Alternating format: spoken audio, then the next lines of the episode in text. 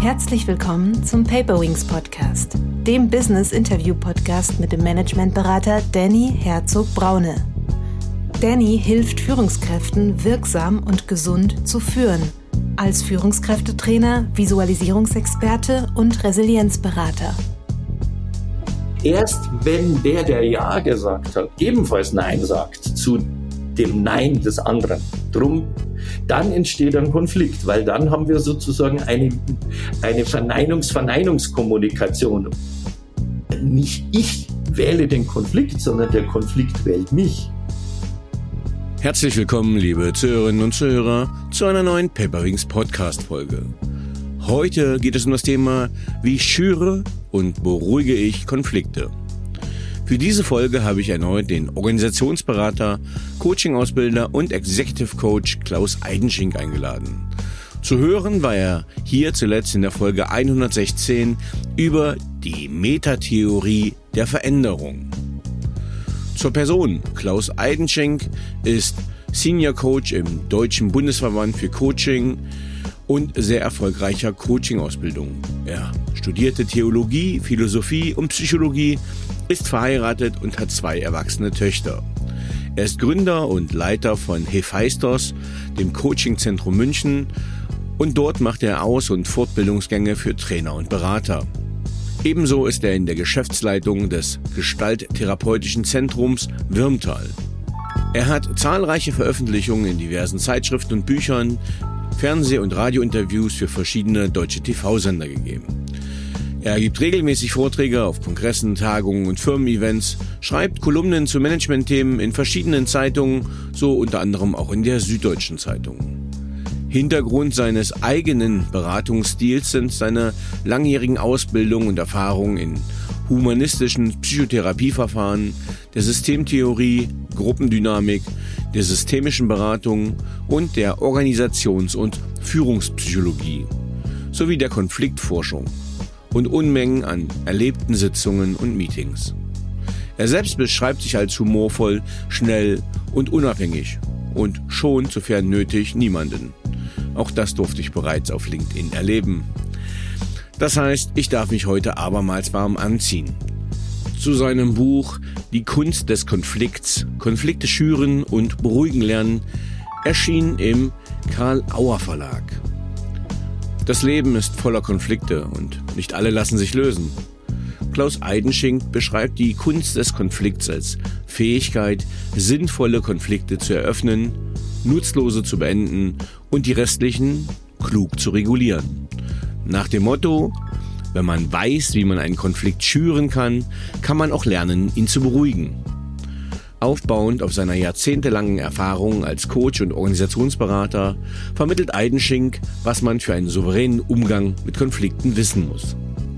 Welche Funktionen Konflikte haben, wie sich Konflikte bilden und dann selbst erhalten, welche Formen und Verformungen sie annehmen können. Für jede Dimension Sachlich, sozial und zeitlich beschreibt er, welche Haltung die Konfliktdynamik günstig und ungünstig beeinflusst. Die zweite Hälfte des Buches ist der Praxis der Konfliktregulierung gewidmet. Welche Kompetenzen braucht es, um in Konflikten frei bleiben zu können? Welche Konflikte sollte man anzetteln und auskämpfen? Von welchen sollte man lieber die Finger lassen? Wie bewegt man sich in Konflikten variantenreich und emotional intelligent? Auch in diesem Teil illustrieren plastisch beschriebene Fallbeispiele aus den unterschiedlichsten Bereichen das Beschriebene.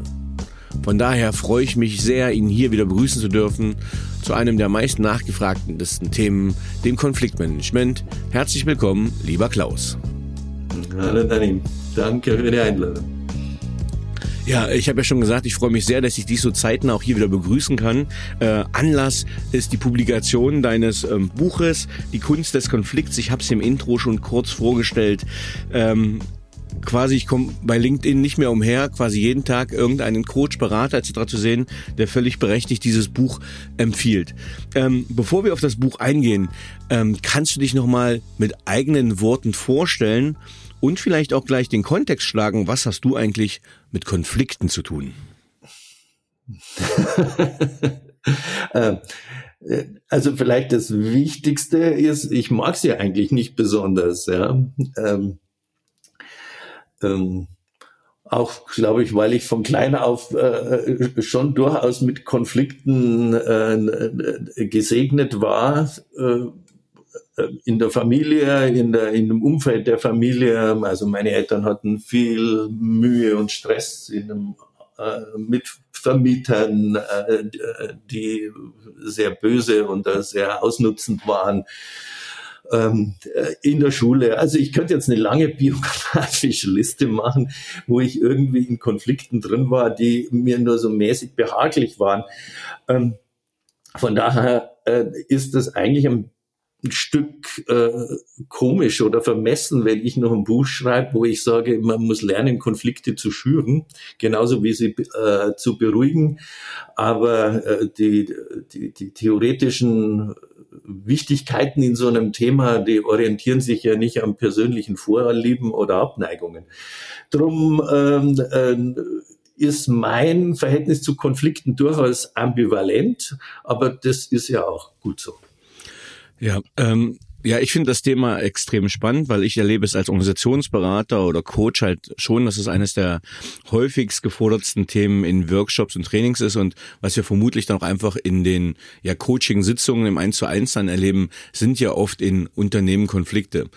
Grundsätzlich, äh, ich habe früher fünf Jahre lang Unterrichte gehalten zu Konflikten, aber ich kam aus der internationalen Politik, aus der Sicherheitspolitik ähm, und hatte eine eigene Definition von Konflikt.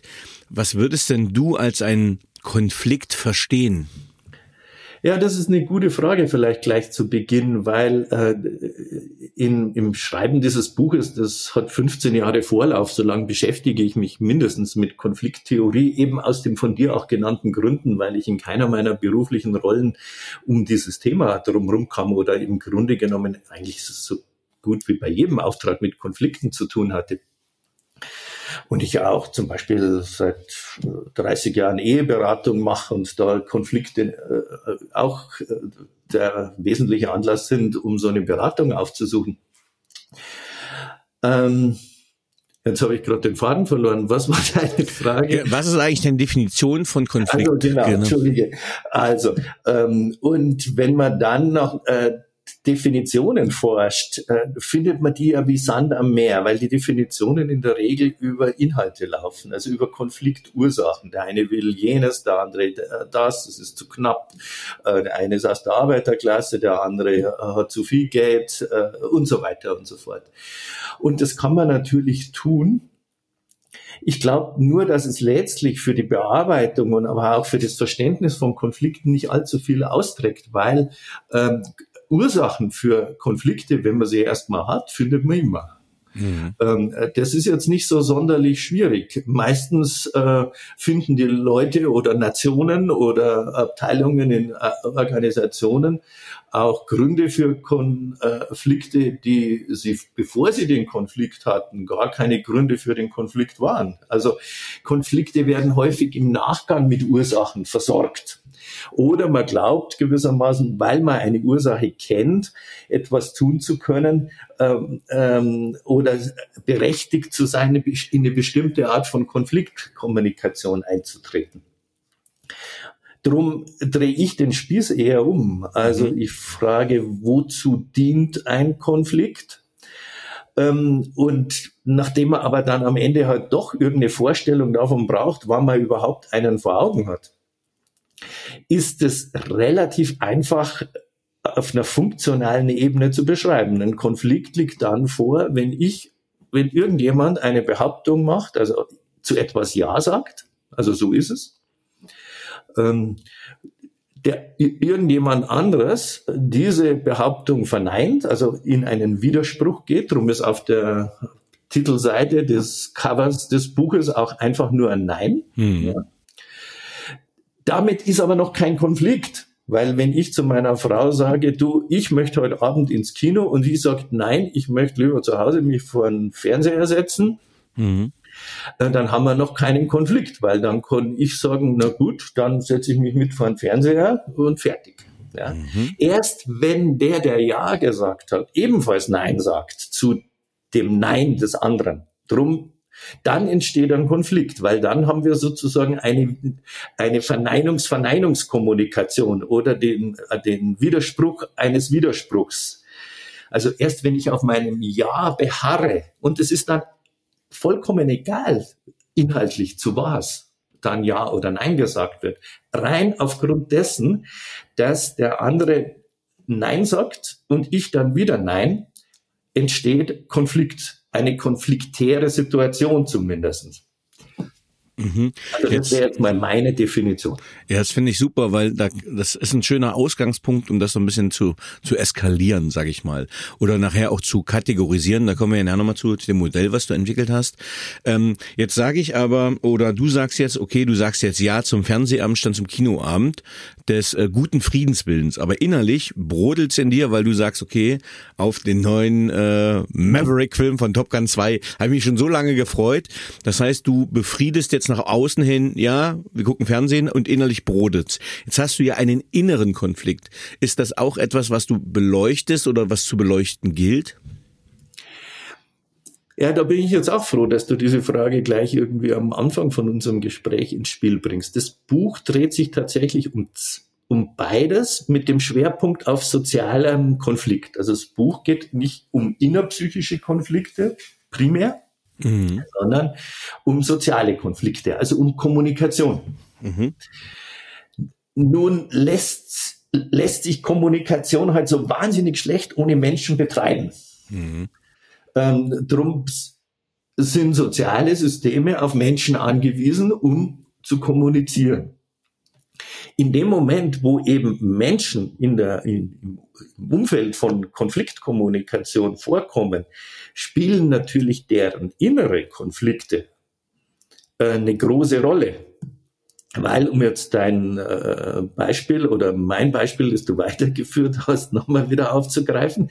Natürlich, wenn ich dann muffig vor dem Fernseher sitze, mhm. ja, mhm. und meine Frau dann sagt, na, was hast du denn? Jetzt freu dich doch an dem Film. Und ich sage, aber was ist das für ein blöder Film? Ja. Ähm, und sie dann sagt, aber du hast ihn doch mit ausgesucht, dann haben wir sozusagen ganz schnell wieder einen Konflikt, weil äh, die Bereitschaft, einem Ja des anderen mit einem Nein zu begegnen und dann das Nein wieder zu korrigieren, äh, ist hoch. Also man muss sich immer klar machen, ähm, dass man am Ende von der Seite des, äh, der, des einzelnen Menschen immer im Konflikt mit sich selber ist. Weil wenn der andere widerspricht, dann widerspricht er ja nicht dem, was ich gesagt habe, sondern dem, was er verstanden hat. Und deshalb ist der Sog, das richtig zu stellen, was der andere nicht, was ich selber gar nicht gesagt habe. Jeder kennt das. Also, mhm. habe ich doch gar nicht gesagt. Ja. Mhm. Und dann stellt man das richtig. Dann sagt der andere, aber habe ich doch gar nicht gemeint. Ja. Jetzt hörst du schon wieder einen Vorwurf, wo ich doch gar keinen, ich wollte doch nur und so weiter und so fort. Also jeder ist in Konflikten ganz leicht damit beschäftigt, seine Energie darauf zu setzen, das zu korrigieren, wodurch er sich vom anderen, von dem Nein des anderen missverstanden gefühlt hat.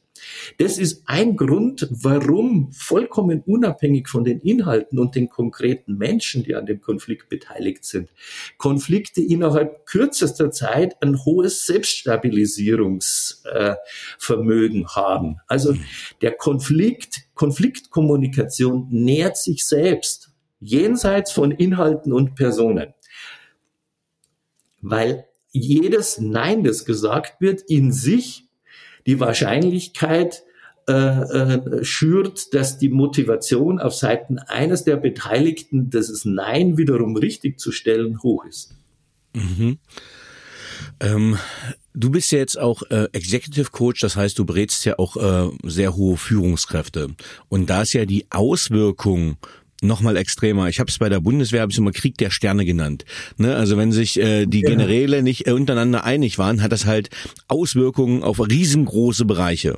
Ja. Ähm, und genauso ist ja auch in zivilen Organisationen, in Unternehmen Silo-Denken, Machtstreben ist ja auch ein Thema, mit dem du dich oder Macht und Narzissmus ja. stark auseinandersetzt. Wie, wie wichtig hältst du denn eine Konfliktlösungskompetenz für Führungskräfte?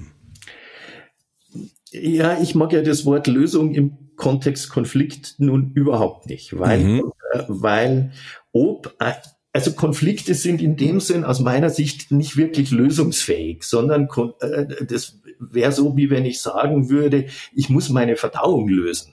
Ja, also mhm. Verdauung geschieht einfach ständig und wenn äh, und äh, nicht ununterbrochen, sonst käme man vom Lokus nicht mehr weg. Ja? Aber wenn man halt auch nicht, gar nicht auf den Lokus kommt, äh, hat man auch ein Problem. Ähm, und so ist es mit Konflikten auch. Wenn man äh, äh, ununterbrochen Konflikte hat, hat man genauso ein Problem, wie wenn man sie nie hat. Weil Konflikte Teil dessen sind, dass sich in der Welt ständig irgendwelche Ordnungen, die bestehen und die sich als gut erwiesen haben, überleben ne? und neue Ordnungen versuchen mit den alten Ordnungen zu konkurrieren und sie möglicherweise zu ersetzen. Ja, auf einer rein biologischen Ebene nennt man das Evolution. Ja, es entsteht eine Mutation, die kommt in Konkurrenz mit den bestehenden, äh, äh, äh, mit den bestehenden Gattungen oder mit den bestehenden Exemplaren dieser Gattung. Ähm, und wenn sie einen Überlebensvorteil hat, dann setzt sie sich zu Lasten der bestehenden äh, äh, Exemplare durch. Mhm. Ja, so ist das Leben. Und es ist, gilt jetzt nicht nur auf der Ebene von Biologie oder äh, äh, Evolution der Arten, ähm, sondern das gilt ja für jede Lösung in einer in einem DAX-Unternehmen oder in einem, bei einem Mittelständler oder in jeder Organisation auch, dass man immer wieder neu in Frage st stellt oder gestellt werden muss. Äh, sind wir noch richtig aufgestellt. Äh, äh, der, die Konkurrenz macht so, die Kunden fordern jenes, die Lieferanten äh, dieses und so weiter und so fort. Und dann kommt das System in, aus einem eingeschwungenen Zustand, das ist das Ja, von dem ich eben äh, gesprochen habe, in, äh, in ein Nein. Also die Umwelt sagt, nein, so könnt ihr nicht weitermachen. Ihr könnt nicht mehr nur online oder nicht mehr nur in Präsenz oder irgendwie so. Mhm. Ähm, und auf die Art und Weise findet ein Aushandlungsprozess statt, der die bestehende Ordnung labilisiert äh, und, wenn es gut läuft, zu einer neuen restabilisierten Ordnung, also in der Evolution nennt man dann das Retention, also es wird restabilisiert, ähm, äh, wieder zurück. Und was Führungskräfte brauchen, das war ja jetzt deine Frage, ist diese Regulation zu unterstützen, wo es braucht. Also es geht nicht um Konfliktlösung, sondern um Konfliktregulation. Und um Konflikte zu regulieren, muss ich eben Konflikte anzetteln und schüren können. Das machen ja auch viele Führungskräfte, die werden deshalb eingestellt. Man nennt die dann Sanierer ja, oder mm. ja, weil sie eine bestehende Ordnung ähm, in Frage stellen sollen ja, oder äh, eine Transformation äh, anleiten sollen. Ja, der, der, der Tom Peters, der amerikanische Management-Theoretiker, hat mir ein ganzes dickes Buch geschrieben, das hieß nur Destroy. Ja, also mhm. ähm, macht das Bestehende kaputt und schau, was passiert so ungefähr. Äh, das ist jetzt äh, eine sehr radikale Form der Konfliktregulation. Äh, manchmal ist auch die nötig. Wenn ich das aber dann blind laufen lasse, also ich habe einen Konflikt angezettelt oder geschürt, dann haben Konflikte halt die Tendenz, äh, auch ungünstig zu eskalieren in der Form, dass sie sich entweder verdauern oder mit einer ungünstigen Sieg-Niederlage-Logik enden oder mit einer ungünstigen Anpassung. Du hast es gerade gesagt mit dem Fernseher. Ich sitze dann da und schaue pro forma den Film, aber verbreite eine Stimmung, äh, äh, die jedes Vergnügen zunichte macht.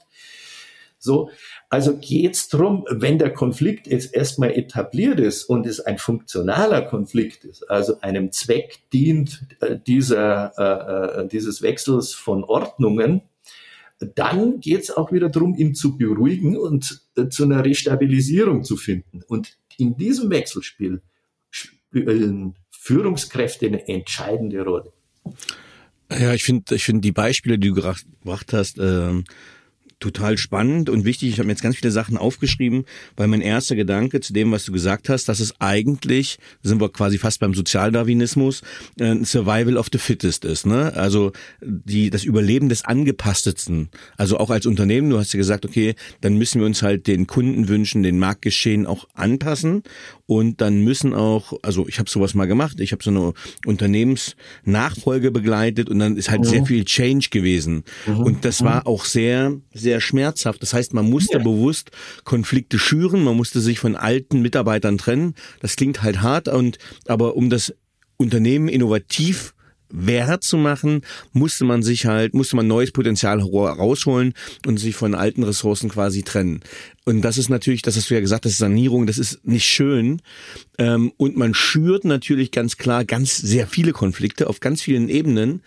Und was, wo ich jetzt aber die Herausforderung sehe, aber auch die persönliche Herausforderung, ist, ähm, man gewinnt natürlich damit keinen Beliebtheitspokal. Das heißt, ähm, man hat viele Brände entfacht. Das sind jetzt harte Worte, aber jeder Sanierungsfall, der das mitgemacht hat, da sind Kündigungen, da sind Entlassungen, da sind viele Tränen. Die Beruhigung des Ganzen finde ich dann sehr schwierig. Du hast es auch gerade gesagt, wenn wir dieses Konflikteskalationsmodell nach Glasel nehmen, wo es so Win-Win-Situationen gibt, dann gibt es Win-Lose und dann gibt es irgendwann Lose-Lose. Ähm, ich glaube, für mich war es immer ein sehr schmaler Grad, dass es von der von der Win-Lose-Situation in eine Lose-Lose-Situation kommt, weil es dann ganz schnell eine persönliche Ebene erreichen kann und ja, wenn ich Glasel richtig verstanden habe, ja dann gar nicht mehr zu kitten ist, wo man sagt, okay, auf der letzten Stufe der ja, totalen Zerstörung, nenne ich es mal, äh, ist halt keine menschliche Begegnung mehr auf Augenhöhe so leicht möglich. Wie sind da deine Erfahrungen oder wie würdest du sagen, wie lerne ich es dann wieder Ruhe und Performance in die äh, Organisation und in die Menschen zu bringen? Äh, ja, also jetzt äh, fange ich mal ein bisschen anders an, weil das, äh, ähm, denn es geht nicht um Sozialdarwinismus, sondern es geht darum, dass man versteht, ähm, Konflikte in ihrer Leistung und in ihrer Funktion für soziale Gemeinschaft, für äh, die Personen und so weiter zu verstehen. Ja, also äh, Kinder, die, die ich sagen können, können im selben Moment auch Nein sagen. Mhm. Also so mit 18 Monate. Ja, Nein mhm. selber. Also das heißt, jede Art von Individuation, von Differenzierung. Es gibt zwei unterschiedliche Unternehmen, zwei unterschiedliche Interessen, einen Lieferanten, ein Unternehmen, ein Unternehmen, ein, ein, einen Kunden.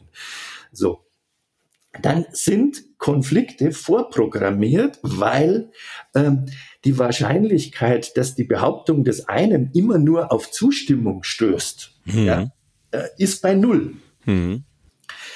Und je mehr man das erstmal im Sinn von Erwartungen normalisiert, desto weniger Schmerz und Leid entsteht. Also, oder desto weniger Leid entsteht, sage ich es mal so. Ja, das ist die eure buddhistische Aussage. Schmerz ist im Leben unausweichlich, mhm. Leid ist eine Entscheidung.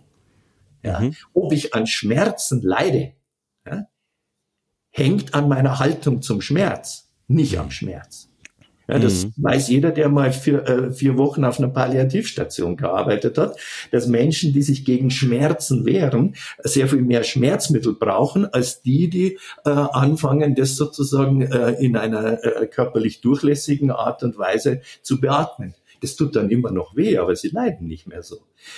Also, wenn man jetzt äh, ein Unternehmen sozusagen transformieren muss, äh, äh, anders aufstellen muss, dann ist klar, dass auf der Ebene des Individuums der Mitarbeiter Schmerzen entstehen. Wenn man die Vorstellung hat, man könne so einen Prozess steuern äh, mit einer Win-Win-Lösung, ähm, dann weckt man Erwartungen, die ich für konfliktverschärfend halte. Mhm. mhm.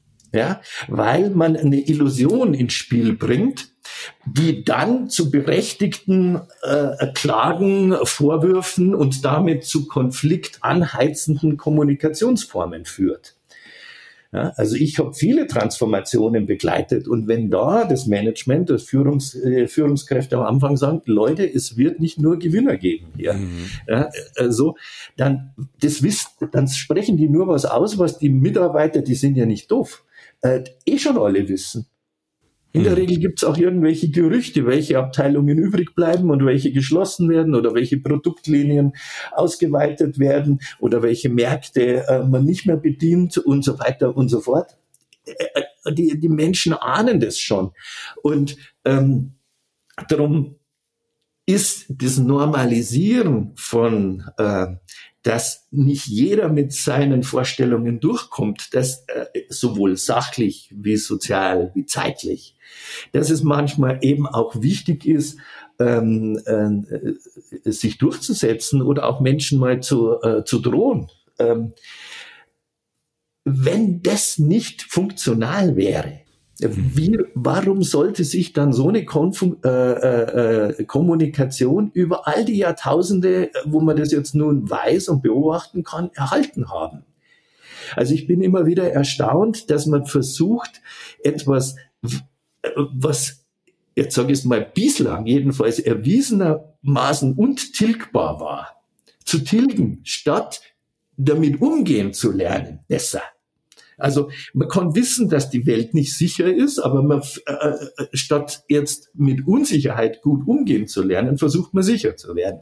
Man kann wissen, dass man Konflikten nicht entkommt, aber statt zu, äh, zu lernen, wie man sie gut regulieren kann in die eine wie in die andere Richtung, versucht man ohne Konflikte und gewaltfrei irgendwie zu kommunizieren und das wird nicht funktionieren.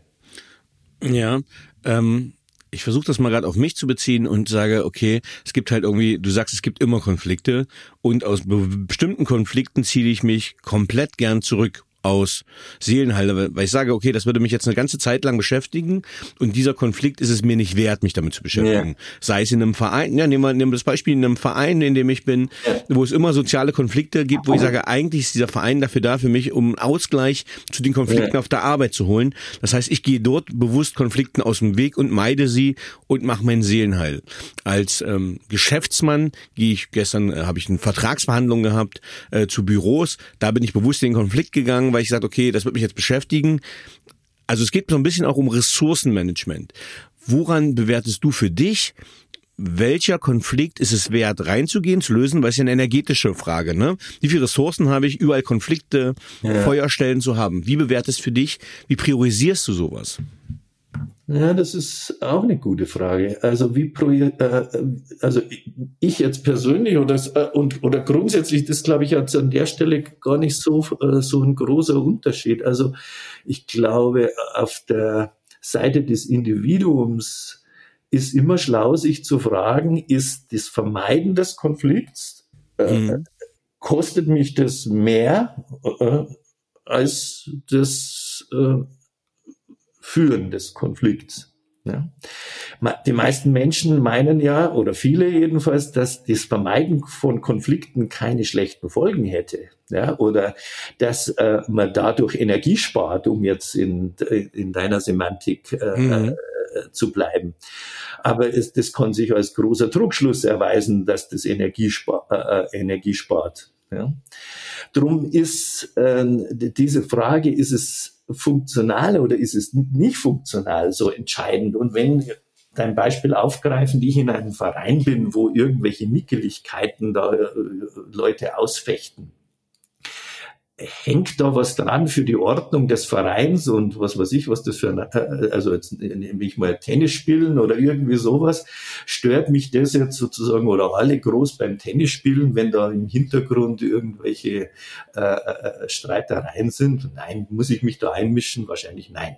Ja, ist es ein Konflikt, der eine, äh, die Chance hat, äh, so zu eskalieren, dass der Verein anschließend ohne Führung dasteht und ich nicht mehr Tennis spielen kann, dann ist vielleicht schlau, äh, frühzeitig mich da einzumischen, wo das noch nicht so eskaliert ist, dass es sich noch leichter beruhigen lässt ja, weil mhm. es noch nicht persönlich ist oder irgendwie sowas. Mhm.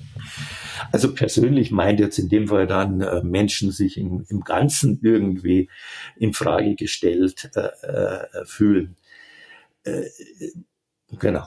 Also äh, da schaue ich schon gut hin. Und jetzt kommt das große Aber. Also in meinem Leben ist es jedenfalls häufig so, dass ich dazu gar keine Wahl habe.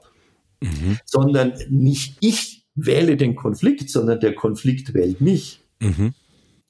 Also äh, die, die, die, die überwiegende Zahl der Fälle ist so, dass äh, also Konflikt begreife ich als ein eigenständiges System, das einen gewissen Sog äh, entwickelt. Also Konflikte sind wie äh, Tiger, die springen einen an und fragen nicht lang, ob man Beute sein möchte. Ja? ja? Oder wie Vampire, die sch äh, äh schlagen ihre Zähne in die Halsvene und saugen da erstmal dran. Ähm, äh, man geht ins Bahnabteil, denkt sich nicht Böses und innerhalb von fünf Minuten ist man in irgendeinem Konflikt darüber, ob man jetzt seine, äh, äh, seinen Kaffeebecher da auf, äh, auf den Teller stellen darf oder auf dieses Tablett oder nicht oder ob das zu gefährlich ist ähm, für die Hose des Nachbarn. Ähm, so. Ähm, und diese Fälle, wo man hineingezogen wird, wo der Konflikt also mit seiner Eigendynamik anfängt zu wirken, dort regulationsfähig zu werden und nicht reflexhaft mit Empörung zu reagieren oder mit reflexhaft mit Entschuldigung, wollte ich doch gar nicht, ist mir nicht so wichtig, gehen Sie doch bitte vor. Ja? Also das heißt, viel hängt davon ab, Stichwort Regulation, ob ich einseitig fixiert festgelegt bin, entweder auf Krawall gebürstet hm, bin, so Menschen gibt's ja? Die regen mhm. sich sofort auf, wenn einer falsch abbiegt oder die Vorfahrt nimmt. Und andere regen sich nie auf. Also wann immer man an sich feststellt, dass man äh, fixiert ist und du nicht nur im Verein, sondern eben jetzt also auch als Geschäftsmann ähm, dann sagt, naja, ist jetzt nicht so schlimm, dann äh, nehme ich diesen äh, nehme Nebenkosten in Kauf oder äh, äh, die, diese Vertragsbedingungen oder äh, äh, so weiter und so fort. Dann wird es ein Problem. Weil man, wenn man nur in die eine Richtung lenken kann, kann man nicht Auto fahren. Stell dir vor, du bist im Auto und bist jemand, der nur links lenken kann. Also nur schüren den Konflikt oder nur rechts lenken, also nur äh, beruhigen den Konflikt. In dem Moment wirst du nicht dahin kommen, wo du hin möchtest. Ja, ne, also ich finde deine Metapher sehr schön. Du hast ja auch in deinem, deinem Buch geht es ja auch um zwanghaft nett oder zwanghaft aggressiv sein. Und ich glaube, es geht äh, auch nochmal Frauen ganz stark so, die einfach oft das Thema haben, äh, du darfst nicht böse, du darfst nicht wütend sein, du musst das nette Mädchen sein, auch im in einem Arbeitskontext oder wo ich auch selber als äh, ja als Führungskraft oder als Person immer versuche, einfach nett zu sein und nicht ähm, ja. unhöflich und gleichzeitig merke ich, wie die Unterputzkabel an meinem Hals leuchten, mein Puls sich erhöht ähm, und wie ich merke, okay, eigentlich bin ich jetzt gerade auf 180 äh, und wenn ja. ich jetzt runterschlucke, dann kriege ich Magengeschwür. Das heißt, dann dann gehe ich auch, äh, dann setze ich die Handlungsimpulskontrolle aus und gehe in die Eskalation und ähm, ich glaube, so wie es mir geht, geht es glaube ich relativ vielen, äh, wo du sagst, okay, links oder rechts, eigentlich willst du geradeaus weiterfahren, aber du musst dich sich gerade entscheiden, das ist eine, das ist eine Gabel. Ne? Will ich. Äh ja, das, äh, das bleibe ich mal bei der Metapher. Äh, das, wenn man genau hinguckt, ja, ist man ja beim Autofahren ständig mit leichten Lenkbewegungen beschäftigt. Das ist ja selten so, dass man Steuer ganz nach links und ganz nach rechts reißt. Weil, was weiß man, was passiert, wenn du das tust, ja, ab einer bestimmten Geschwindigkeit, ja, kommst du dadurch ins Schleudern. Mhm. Es trägt mich aus der Kurve, genau. Mhm. Es trägt dich aus der Kurve oder so. Sondern, äh, jetzt wenn wir mal bei dieser Metapher, die jetzt auch nicht in jeder Hinsicht passend ist, aber wenn wir mal bleiben, besteht die Kunst der Regulation beim Autofahren ähm, mal ein bisschen nach links, dann wieder nach rechts und, und so weiter. Also zu regulieren, zu wechseln. Ja, das ist ja etwas, was äh, ich kenne wahnsinnig viele Menschen, die können Streit vom Zaun brechen und äh, machen über Konflikt Kontakt, über Widerspruch und ja, über. Empörung und über Aufregen. Und andere, die sind immer angepasst, geben immer nach, sind immer verständig ähm, und so weiter. Ähm, aber Menschen, die einfach mal ganz klar sagen können, so mit mir nicht und anschließend wieder freundlich sind, und zugänglich und, ähm, äh, und die Argumente des anderen abwägen können. Ähm, und äh, dann, wenn das nicht fruchtet, wieder sagen können, also du pass mal auf, also jetzt sind wir wieder an dem Punkt, wo du ausschließlich und so weiter und so kannst du nicht mit, mit mir reden, nicht sachlich oder nicht in dem Tonfall und so weiter und so fort. Also der wesentliche Punkt ist nicht gewaltfrei zu kommunizieren, sondern zu wechseln ähm, äh, zwischen äh, äh, eskalierenden oder aggressiven oder kraftvollen Statements, die Grenzen waren, und dann wieder mentalisieren, empathisch äh, auch die Argumente oder die Person oder die Interessen des anderen ähm, im Spiel halten. Dann wird ein Schuh draus. Ja, ja, finde ja, find ich sehr stimmig und finde ich auch sehr hilfreich, ähm, weil ich habe das, äh, ich habe letztens äh, das Thema gewaltfreie Kommunikation bei einem Führungskräfteseminar bei der Bundeswehr platziert ja. äh, und es gab sehr befremdliche Blicke allein zum schon Sprachgebrauch, weil sie dann doch sagen, okay, manchmal ist äh, ein klares Wort doch hilfreicher als das Geschwurbel, nenn ich's mal. Und aber wie du es quasi ähm, austariert hast, äh, dass es halt beides braucht, äh, ich sage mal Gas geben und bremsen. Ähm, ich glaube, das ist ähm, sehr hilfreich. Ähm, ja, weil halt äh, zu, zu, äh, das, äh, ich habe jetzt das Wort so reingebracht. Ja, also der, eine der, der ungünstigen theoretischen Setzungen ist ja, dass gewissermaßen das Gegenteil äh, äh, von Konflikt, also äh, Konsens ist. Ja, und, ähm, und das stimmt ja nicht. Sozusagen Konsens ist nur ein Konflikt, den man auch nicht irgendwie genau genug untersucht hat. Es gibt ja den alten Medizinerspruch, es gibt keine gesunden Menschen, sondern nur welche, die schlecht untersucht sind. ja? ja? Weil bei jedem kann man irgendwas finden, was behandlungsbedürftig ist. Mhm. Ja? Wenn man genauer nachforscht, wenn Leute behaupten, sie hätten einen Konsens und da nur genauer hinschaut, dann wird man sehen, äh, dass die durchaus äh, unterschiedlicher Meinung sind oder so weiter. Und genauso schädlich wie Konflikt schädlich sein kann, kann eben Konsens auch schädlich sein. Drum ist das einseitige Setzen auf Win-Win oder als einseitige Setzen auf Konsens oder Verständigung oder Harmonie ähm, äh, kann genauso fatal sein wie ein Dauerkonflikt. Drum ist aus meiner Sicht immer wieder die Frage, was ist ein Phänomen, ob jetzt Konsens oder Konflikt, ist vollkommen egal, eher funktional oder eher dysfunktional, die, äh, äh, äh, die wichtige Frage und nicht ist Konsens oder Konflikt gut in sich. Oder? Mhm. Ja, super. Ähm, wir haben im Vorgespräch hierzu, äh, ich habe ja wie immer meine Hauptfragen abgeleitet aus dem Inhaltsverzeichnis eines Buches. Ich nehme ja immer gern Autoren, weil ich weiß, sie haben eine Sache dann einmal von A bis Z durchdacht. Äh, aufgrund der, ich sag mal, Komplexität deines Buches oder der Inhaltsdichte äh, würde es aber das Podcast-Format komplett überlasten, wenn wir jetzt das Buch durchgegangen wären. Gleichzeitig ähm, bin ich mal wieder ja beeindruckt, auch von deinem Modell. Und als Visualisierungsexperte habe ich gesehen, oh, jetzt hat er ja schon wieder einen Kreis und wieder eine Dreiteilung. Ist das eine äh, Gesetzmäßigkeit? Auf jeden Fall Du hast ein tolles Modell entwickelt, zum Beispiel zum Thema Konflikte schüren und beruhigen. Und vielleicht kannst du aber trotzdem, ohne dass wir jetzt wirklich in die große Tiefe der einzelnen Bereiche gehen, ein bisschen erklären, wie dieses Modell aufgebaut ist, in welchen Dimensionen und was sich dahinter verbirgt, weil ich glaube, das ist eine gute Hilfe ja zur Analysefähigkeit von Konfliktformen.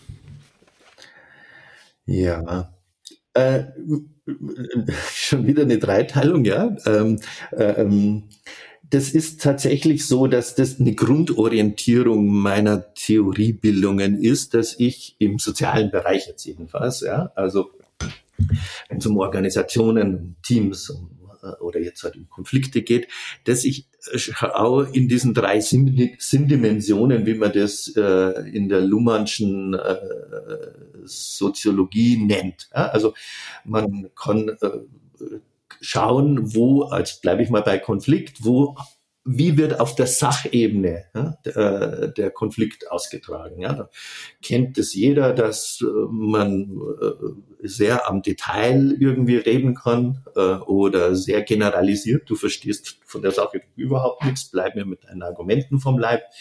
man kann die Sache sehr äh, differenziert beschreiben, also vielfältig oder man kann sagen, nee, es geht nur so, also sozusagen sehr einfältig an der Stelle werden.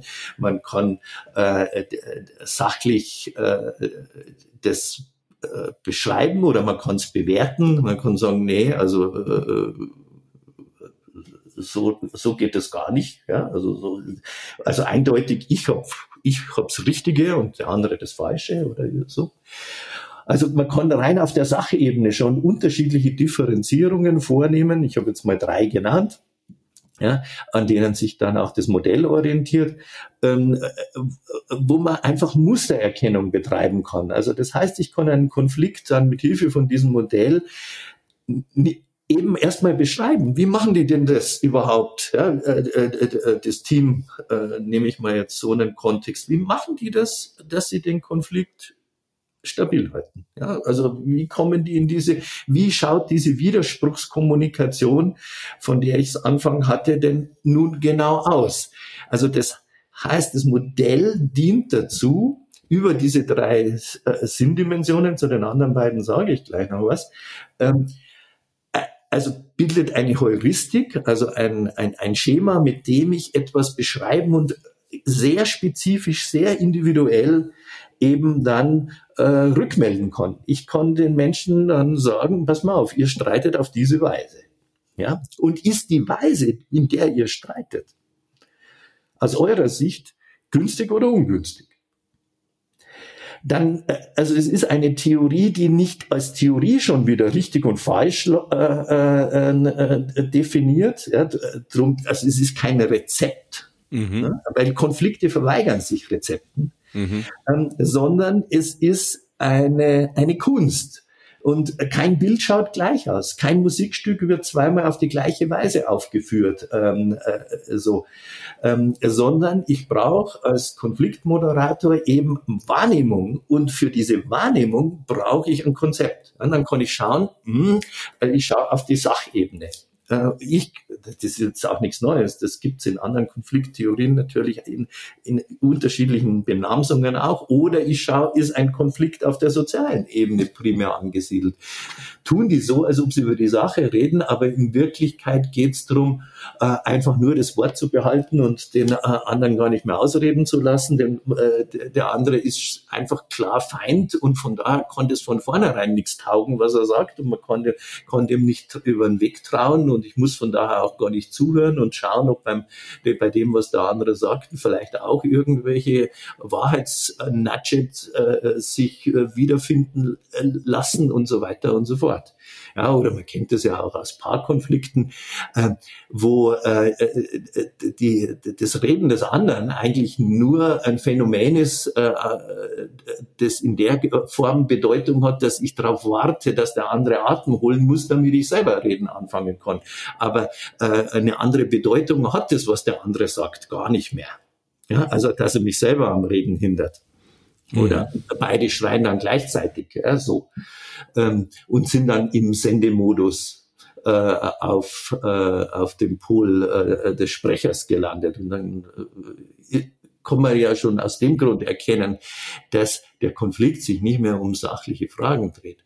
Und man kann einen Konflikt auf der Zeitdimension angucken, also im Hinblick auf Vergangenheit, wer hat angefangen, das lernen Kinder schon sehr schnell, dass es wichtig ist, einen Verursacher, und dann geht es, ist ein, das ist ein Regress in der, in, zurück in der Zeit, weil man kann immer noch, ja, du, du hast angefangen, du hast mir die Schaufel weggenommen, ja, aber gestern hast du gewissermaßen mir den Nachtisch weggegessen und vorgestern und so weiter, und dann geht es einfach unendlich zurück.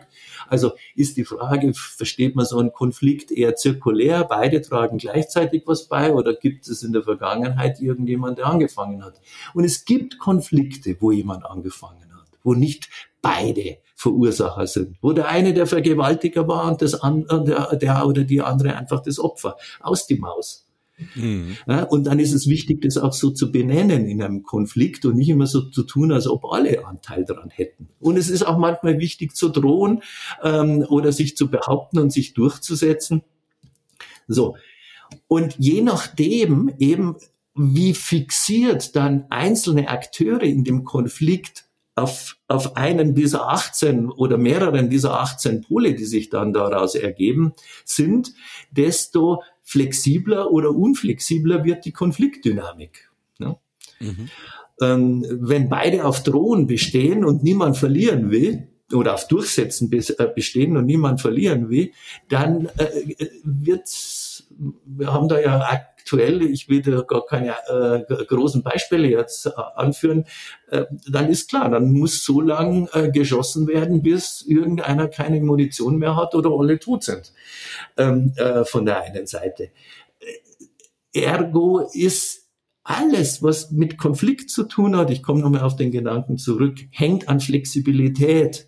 Und das ist nicht klar ist äh, von vornherein und grundsätzlich, man muss erstmal dagegenhalten und man muss, äh, darf auf gar keinen Fall äh, äh, nachgeben. Ja? Ähm, äh, oder andersrum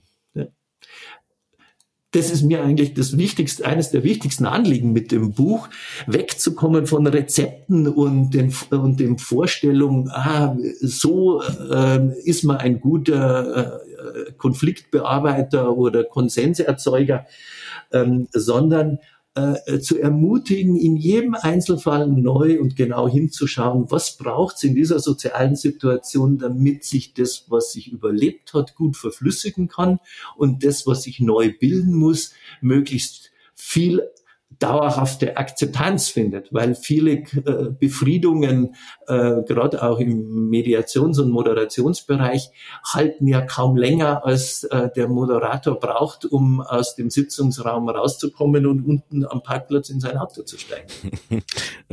ja, ja, ja, sehr schön, kommt mir auch der Praxis sehr bekannt vor.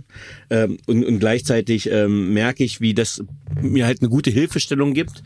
Punkt eins ist man ja auch, ähm, also manchmal nehme ich als Mediator nehme ich Konflikte auch oft mal mit, persönlich, wo ich sage, ach, das gibt's da nicht, jetzt lenkt der immer noch nicht ein, das müsste doch eigentlich klar sein. Ja, genau. ähm, wo ich dann persönlich so ein bisschen enttäuscht dann zum Auto gebe, ich sage, das gibt's doch nicht. Äh, ja. Wir waren so weit, wir haben jetzt so viele Meter gemacht, die Stunden in der letzten Minute reißt da alles ein. Ähm, und wenn man sich dann so ein bisschen emotional wieder aus der ganzen, also im privaten Kontext ist es noch schwieriger, weil man ja noch mehr so diesen Teufelskreis der Grübelei dann ja. hat. Ähm, ja. Und deswegen finde ich so ein analytisches, ich sag mal wirklich so ein Flug-Checklistenverfahren, äh, wo ich sage, okay, lass uns mal kurz reinschauen in den Konflikt was ist genau. die zeitliche Dimension, was ist die soziale Dimension? Also dann auch in die Sachdimension zu kommen, worum geht's jetzt? Geht's eigentlich um einen Parkplatz? Äh, hat er mich doof angeguckt? Äh, bin ich deswegen ärgerlich oder bin ich ärgerlich, weil es in der Beschreibung nicht richtig drin stand, dass der Parkplatz extra kostet? Oder bin ich ärgerlich, weil ich jetzt nicht so vorbereitet bin? Also ich finde dieses ähm, diese Selbstkompetenz, diese Selbstreflexion ja. total ja. hilfreich und dann auch die Analysefähigkeit bei dem Gegenüber, ähm, weil gerade diese Konfliktspiralen, ich glaube, die sind selten sachorientiert, oft persönlich orientiert. Also so ein, wie du gesagt hast, wenn ich sage, okay, du kommst mit 500 Euro, ich mit 100 Euro, dann werden wir eine Lösung finden auf der Sachebene. Aber was sich in der sozialen Dynamik abspielt, das ist halt das Gefährdungspotenzial. Also gerade wenn wir es auf Organisationen und Unternehmen übertragen, wo das halt Auswirkungen auf sehr viele Entscheidungen auch hat. Ja, äh, ja, also äh, drum ist eben äh, diese Achtsam, es heißt jetzt aber auch nicht, na, ich muss es vielleicht nochmal anders sagen, es heißt jetzt aber auch nicht, dass Konflikte dann gut laufen und funktional, also die Konfliktdynamik dann gut läuft, wenn man nur äh, äh, sachlich spricht, also auf der Sachebene ja, ja, bleiben ja. kann. Ja?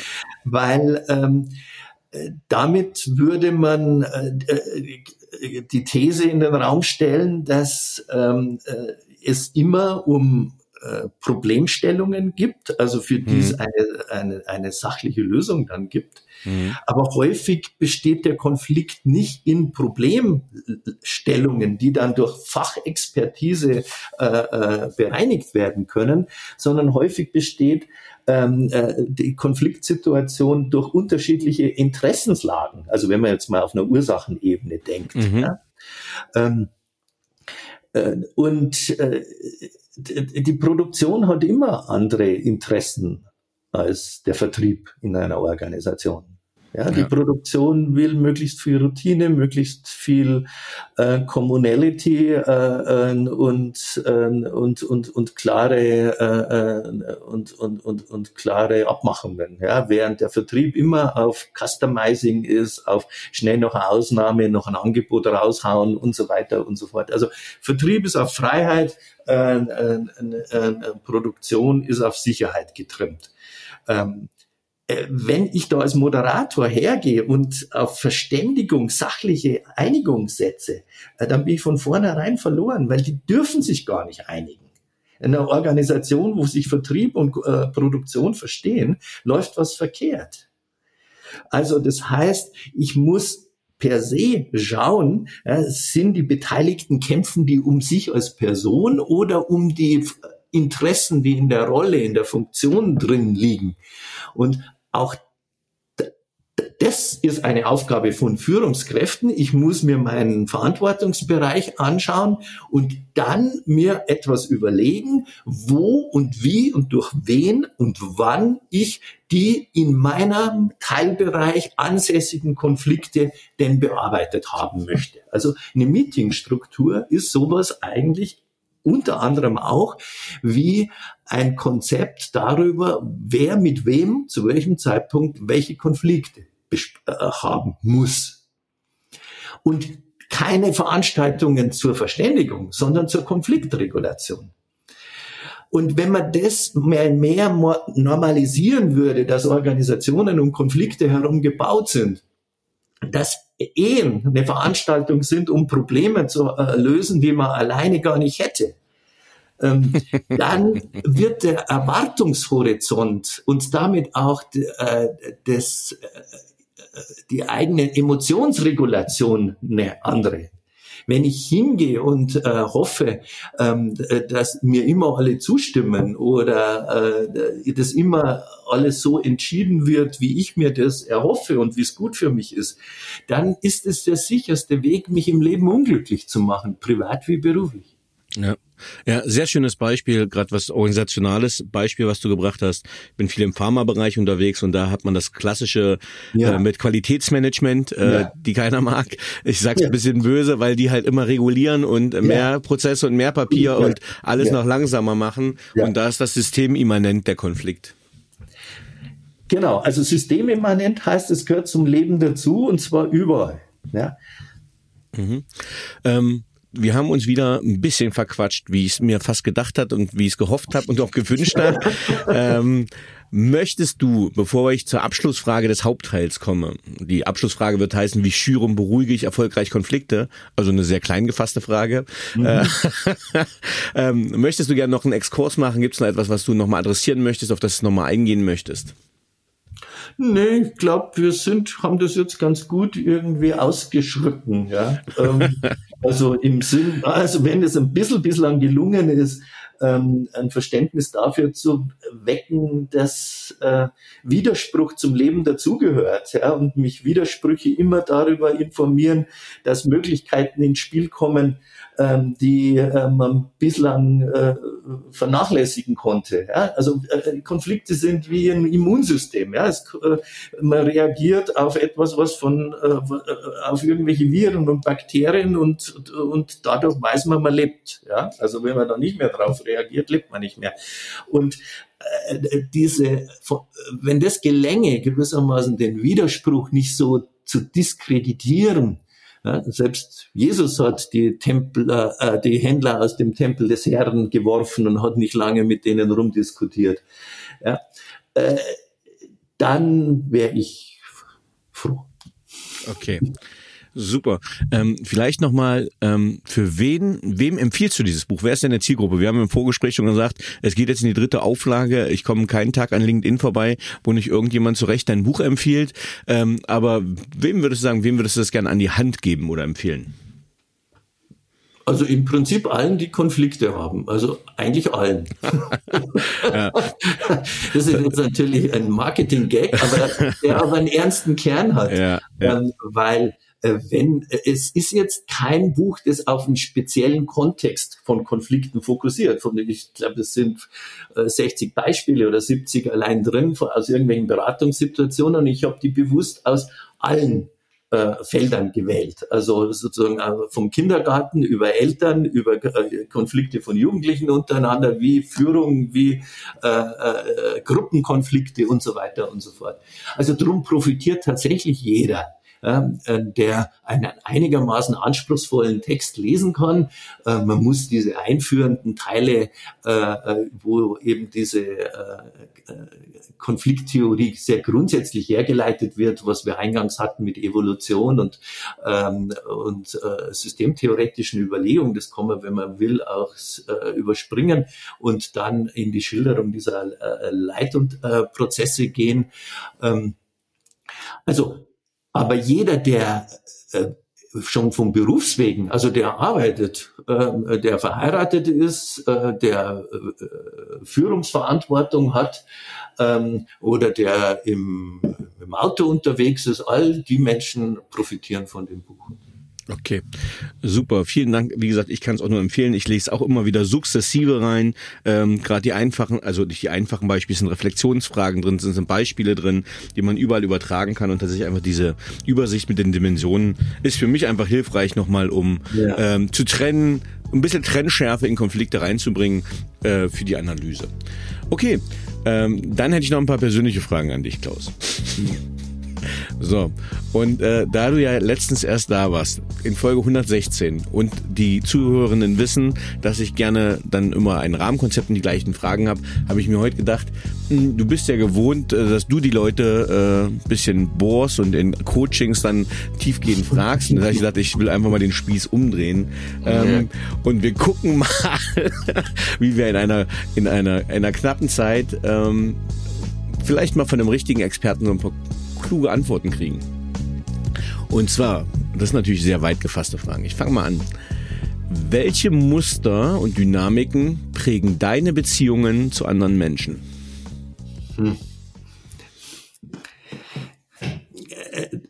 Das ist jetzt eine, wirklich eine Frage. Also ich antworte da, äh, würde da gern darauf antworten, aber auch da muss ich erstmal sagen, das ist, die Frage ist mir jetzt wirklich zu generell, weil natürlich sind meine Konflikt Muster oder nicht natürlich, ich Gott sei Dank, das, das habe ich mir erarbeitet, äh, sind meine Konfliktmuster, wie ich Konflikte mit Freunden, meinen äh, Töchtern, äh, meiner Frau äh, äh, bearbeite anders, als wenn ich mit meinem Lehrteam im Ausbildungsinstitut zusammensitze oder wenn ich mit Kunden zu tun habe oder wenn ich Brötchen kaufe. Ja? Also das heißt, äh, das ist vielleicht dann die eigentliche Antwort auf die Frage, äh, wie ich Konflikte steuere oder mich steuere in Konflikten. Niemand kann Konflikte steuern, sondern mich steuere in Konflikten, ist einfach sehr von der Beziehung abhängig, ähm, äh, die ich zu den jeweiligen Leuten dann habe. Mhm. Wie erkennst du in den Situationen, ich frage für einen Freund, wie erkennst du in den Situationen eigene Denkmuster oder Glaubenssätze in Konflikten? Ähm, wo, wo stößt du, wo merkst du, es kommt was hoch, was irgendwas triggert? Das ist jetzt einfach zu beantworten. Das erkenne ich immer an Automatismen. Also, mhm. wann immer ich reflexhaft handle, ja, und mich der Reflex dann oder auch nicht loslässt, ähm, äh, du hast es vorher ja als ein Beispiel von dir schon gesagt. Also wenn man merkt, äh, man muss jetzt gleich antworten oder man äh, darf das nicht so stehen lassen oder man traut sich nicht mehr äh, äh, Widerworte zu geben oder dagegen zu halten oder so. Also man immer, ich merke, nicht ich entscheide, sondern es entscheidet mich. Ähm, und, ähm, und zwar entweder durch bestimmte Reize im Außen oder eben durch eine Eigendynamik in mich, äh, in mir. Also die Frage ist ja immer, habe ich einen Konflikt oder hat der Konflikt mich? Und in dem Moment, wo der Konflikt mich hat, ja, äh, habe ich ein Problem. Mhm. Ähm, vielleicht eine passende Folgefrage dazu. In Konfliktsituationen, wie nutzt du deine eigenen Stärken und Ressourcen, um diese Konfliktherausforderungen zu bewältigen? Das ist jetzt überhaupt zugegebenermaßen erstmal nicht mein Selbststeuerung oder mein, mein, meine Selbstbeobachtung. Ich denke persönlich tatsächlich ganz wenig in Stärken und Schwächen, weil äh, Stärken in dem einen Kontext zu Schwächen in einem anderen Kontext werden und vice versa.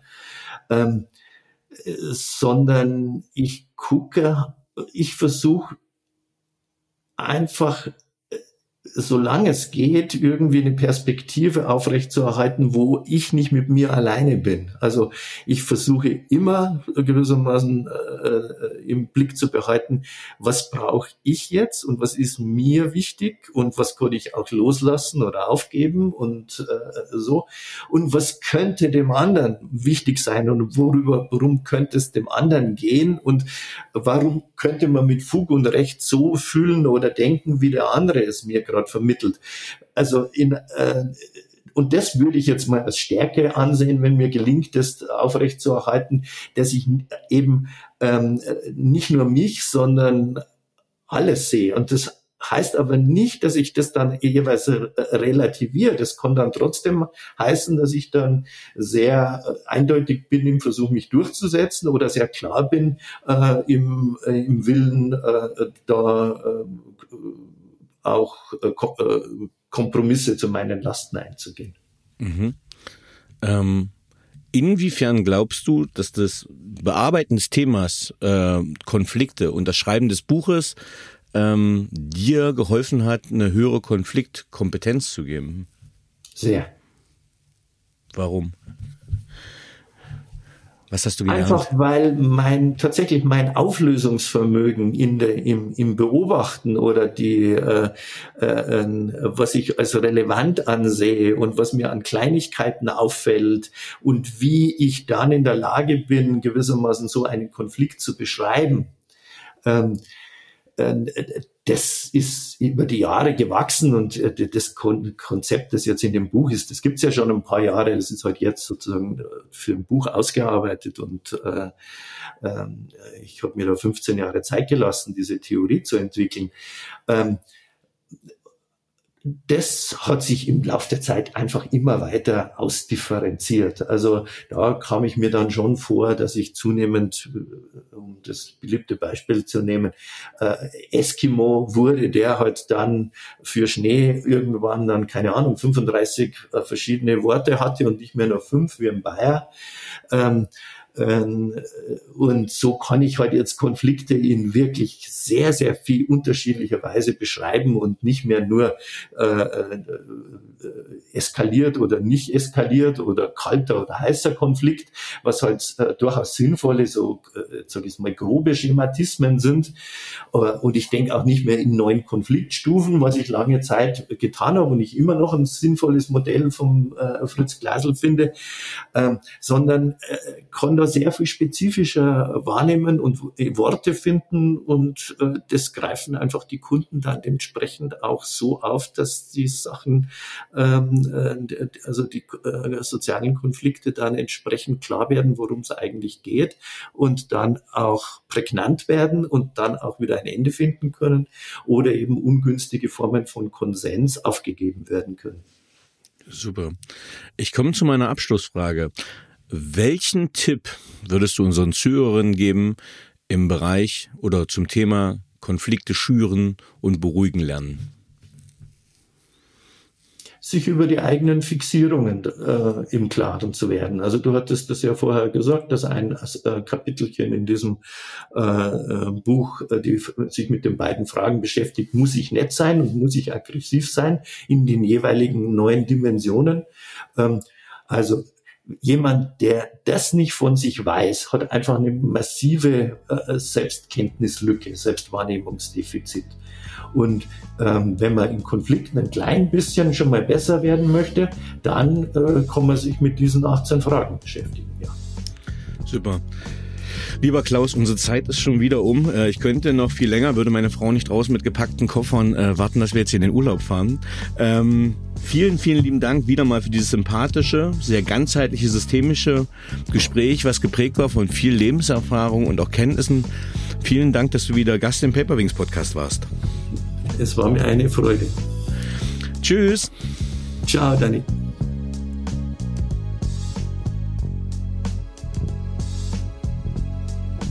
So, liebe Zuhörerinnen und Zuhörer, ich hoffe, Ihnen hat dieser Podcast gefallen. Wenn er Ihnen gefallen hat, hinterlassen Sie gerne ein Abo, eine positive Bewertung und empfehlen Sie diesen Podcast weiter. Bleiben Sie gesund. Mit besten Grüßen, Ihr Danny Herzog Braune.